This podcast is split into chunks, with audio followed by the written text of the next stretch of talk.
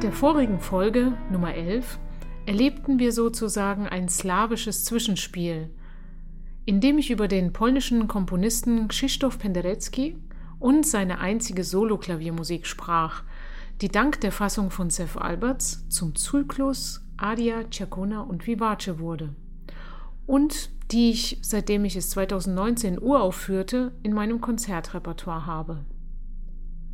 Penderecki wiederum sah in Beethoven auch ein großes Vorbild. Auf ihn geht der Spruch zurück. Beethoven. Die Kraft der Menschlichkeit in der Musik. Und in der heutigen Folge soll Beethoven zum Leitfaden werden in einem Musikstück von Seth Alberts.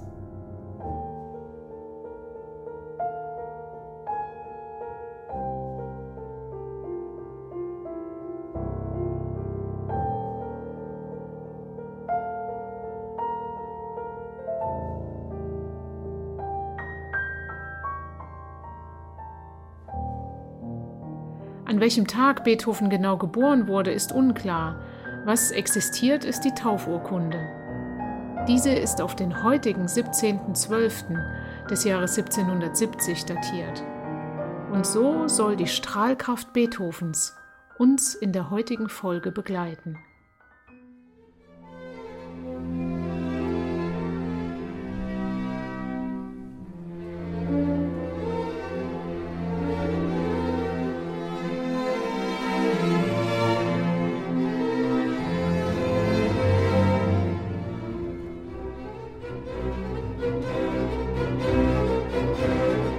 2020 sollte der 250. Geburtstag des Meisters weltweit begangen werden. Schon im Jahr zuvor organisierte die Beethoven Jubiläumsgesellschaft eine deutschlandweite Konzertinitiative, bei der ich teilgenommen habe. Dafür konzipierte ich ein Programm unter dem Titel Beethovens Geist. Und ich brauchte die schöpferische Unterstützung von Seth Alberts. Denn was wäre ein Konzertabend ohne seine Musik für mich? Ich bat ihn, ein neues Werk für diesen Anlass zu komponieren. Er war begeistert und machte sich enthusiastisch an die Arbeit. Es war zunächst ein Geben und Nehmen von Ideen und ein intensiver Austausch zwischen uns. Und so wurde das Programm Beethovens Geist Realität. Und auch Sefs Werk Ludovicus and the Allegories of the Sea. Auf Deutsch Ludovicus und die Allegorien des Meeres. Beide sind miteinander verwoben.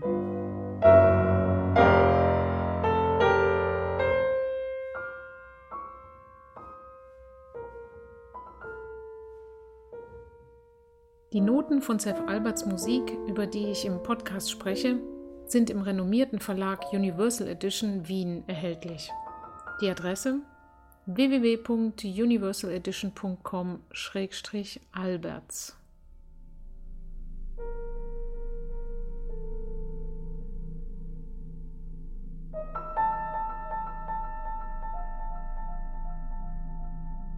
Gleich zu Beginn verrät uns Seth Alberts die Beziehungen, die sich im Verlauf weiterentwickeln werden. Das Bachmotiv BACH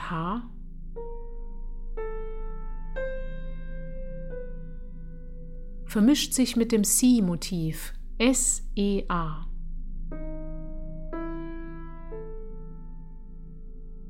Sea, also das Meer auf Englisch. Und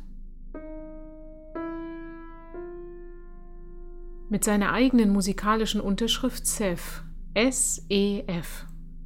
Der Unterschied zwischen dem Wort Sie und Sef ist nur eine Note. Sie ergänzen sich klanglich gegenseitig.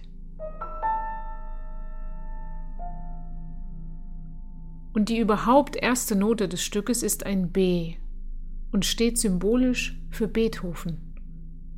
Beethoven verehrte auch Johann Sebastian Bach, nannte ihn den Urvater der Harmonie, ging noch weiter und sagte, nicht Bach, sondern Meer sollte er heißen, um zu verdeutlichen, wie großartig und unerschöpflich er die Quelle von dessen Inspiration fand. Das Meer, ihr wisst ja, es heißt Sea auf Englisch. Und so klingt der Anfang von Ludovicus and the Allegories of the Sea.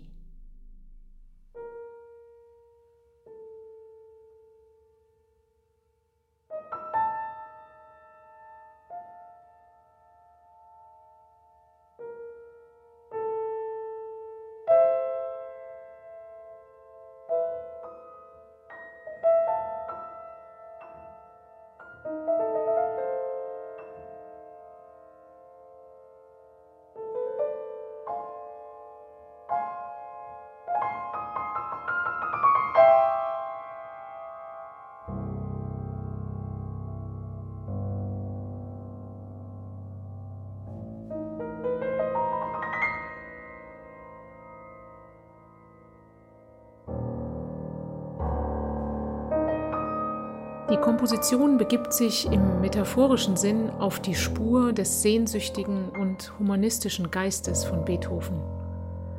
Unabhängig von der Vielzahl der Elemente, die erscheinen oder die Verbindungen, die man herstellen kann, gibt Zeff schon mit dem Titel des Stückes einen poetischen Satz und beflügelt die Fantasie.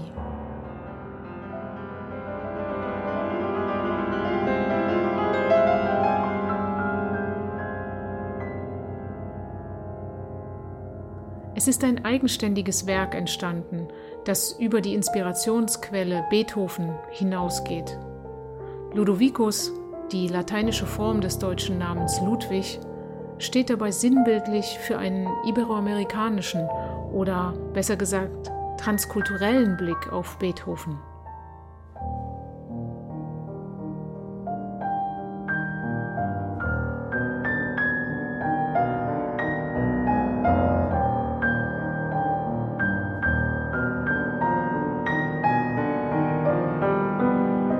In der Dramaturgie des Werkes hat Zeff vier Abschnitte gebaut und so ergeben sich für mich zwei Aufführungsvarianten.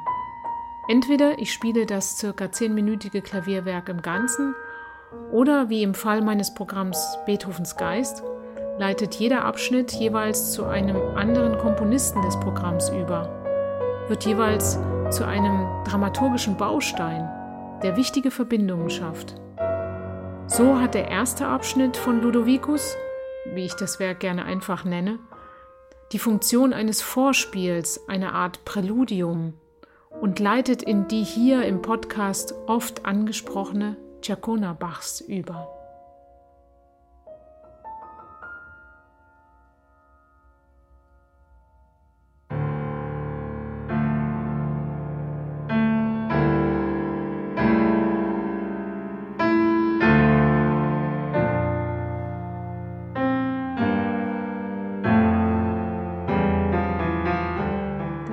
Großer Tonschöpfer wie Bach und Beethoven wird bis heute ausgiebig gespielt.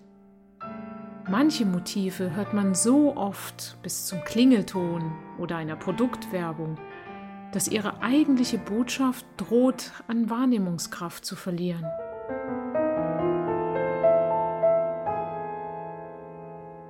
Ich fragte mich gemeinsam mit Seth jedoch, wie Beethovens schöpferischer Geist in anderen Komponisten nachwirkte. Oder auch, wer ihn beeinflusst hat, bei wem der musikalisch wahrnehmbare humanistische Geist ein gemeinsamer Nenner oder auch gleiches Leitmotiv war. Komponisten wie Robert Schumann, Johannes Brahms oder Krzysztof Penderecki zum Beispiel hatten Beethoven in diesem Sinn als Vorbild. Seth Alberts Komposition hat das Ziel, gleichen humanistischen Geist verschiedener Komponisten über Zeit und Raum hinweg zu finden und in einen ungewöhnlichen Einklang zu bringen. Ganz im Sinne von Robert Schumanns Gedanken, es waltet in jeder Zeit ein geheimes Bündnis verwandter Geister. Schumann selbst war sein Leben lang sehr angetan von Beethovens Werk. Andersherum würde es sicher genauso gewesen sein. Tschaikowski äußerte einmal, die Musik Schumanns, die organisch an das Werk Beethovens anknüpft und sich gleichzeitig entschieden davon löst, eröffnet uns eine ganze Welt neuer musikalischer Formen. In Sefs Ludovicus tritt Beethoven hier und da in Erscheinung und viele ehrwürdige Tonschöpfer kommen mit ihm symbolisch ins Gespräch.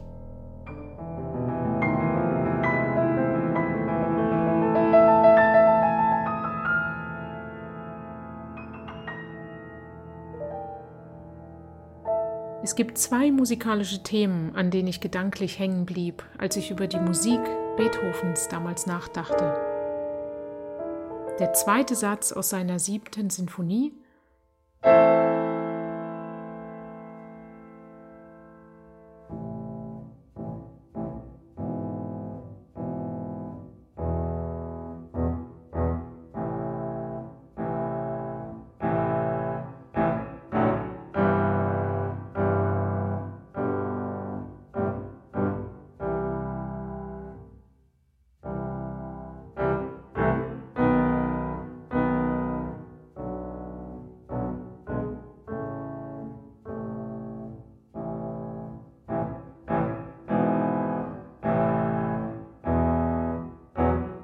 der langsame Satz aus seiner Klaviersonate Pathetique.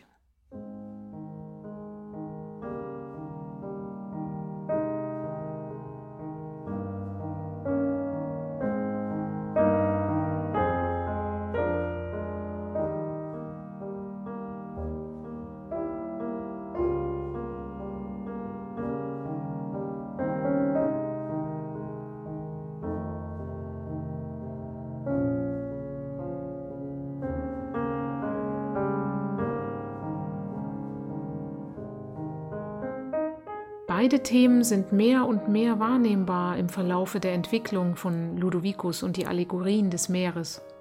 Im zweiten Abschnitt tritt das Thema von Beethovens siebter Sinfonie immer deutlicher zum Vorschein, aber irgendwie aus einer anderen Sphäre, verwoben mit Anklängen aus seinem Geistertrio.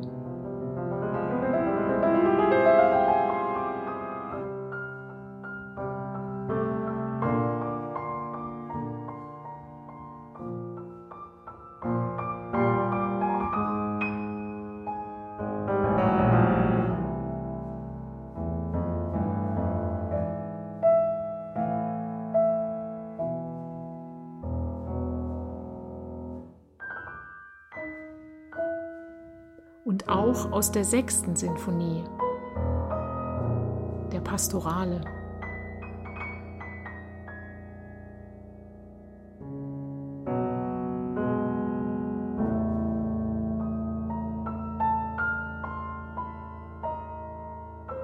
und schafft daraufhin einen subtilen Übergang zur poetischen Welt Robert Schumanns, also im Fall meines Programms Beethovens Geist, da leitet die Stelle über zu Schumanns Variationen über Beethovens Thema aus der siebten Sinfonie.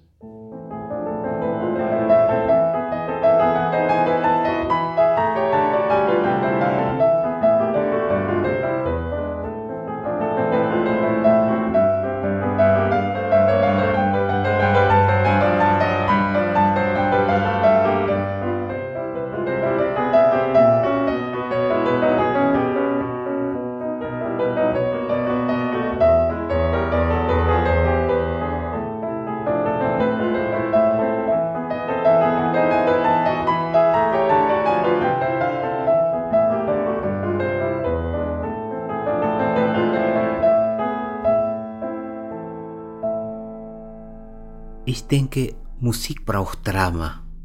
Ohne Drama zerfällt ein Werk. Diese Idee von Seth spürt man im weiteren Verlauf, also dem dritten Abschnitt von seinem Ludovicus, der nicht nur von Motiven aus dem Werk Beethovens inspiriert ist, sondern auch von dem Schaffen eines weiteren für das Drama hochbegabten Komponisten, nämlich Johannes Brahms hören wir ein Fragment aus seiner Rhapsodie in G-Moll.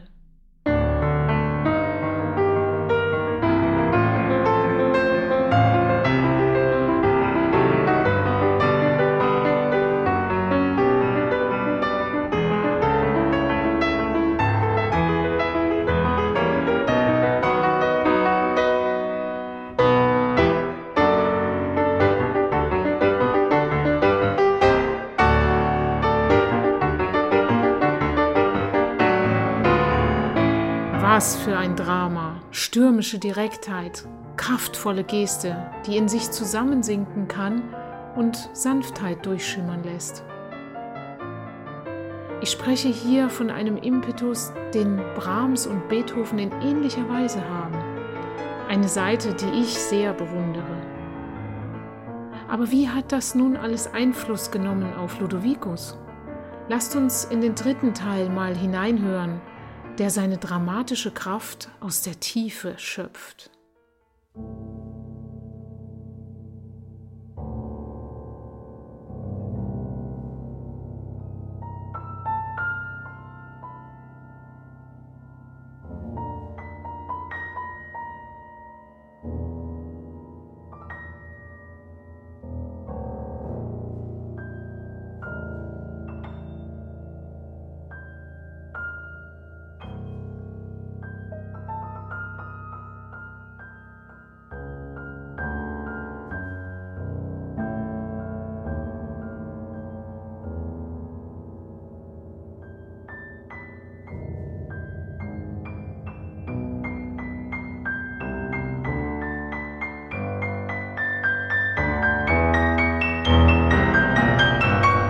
Der tiefen Lage des Klaviers erhebt sich eine flüchtige Referenz an ein Motiv der Tschakona Bachs.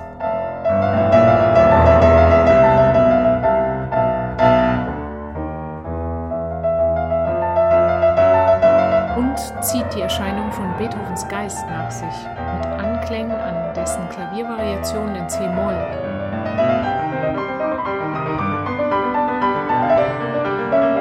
Deren Entstehung Beethoven vermutlich die Tschakona Bachs als Modell hatte.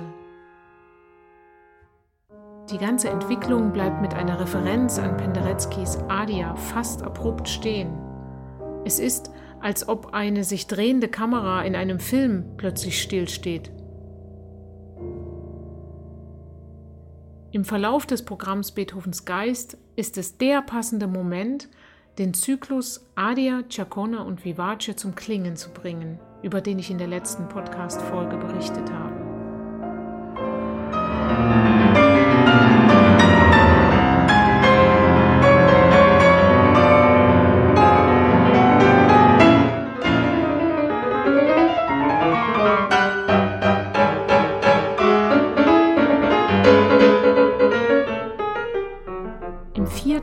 Letzten Teil von Ludovicus erleben wir nach vielen Momenten der Virtuosität eine Rückbesinnung auf den sphärischen Anfang. In der Partitur schreibt der Komponist Come un certo adagio cantabile, so wie ein gewisses Adagio cantabile und spielt damit auf die enge Beziehung zum zweiten Teil von Beethovens Klaviersonate Opus 13 an, die nämlich die Bezeichnung Adagio cantabile ruhevoll, gesanglich trägt. Hören wir mal rein.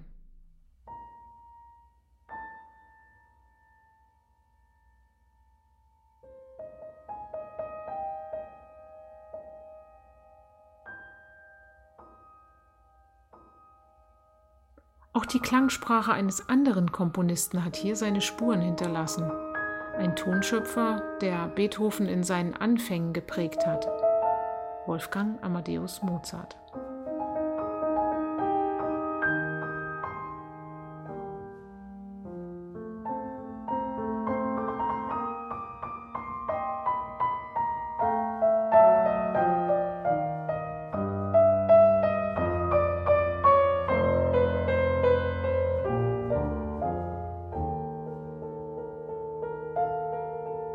Wie eine undeutliche Erinnerung mehr und mehr ins Bewusstsein treten kann, so wird die Wahrnehmung vom Geist Beethovens im Bewusstsein des Hörenden immer intensiver und verwebt sich mit der Textur von Alberts Komposition.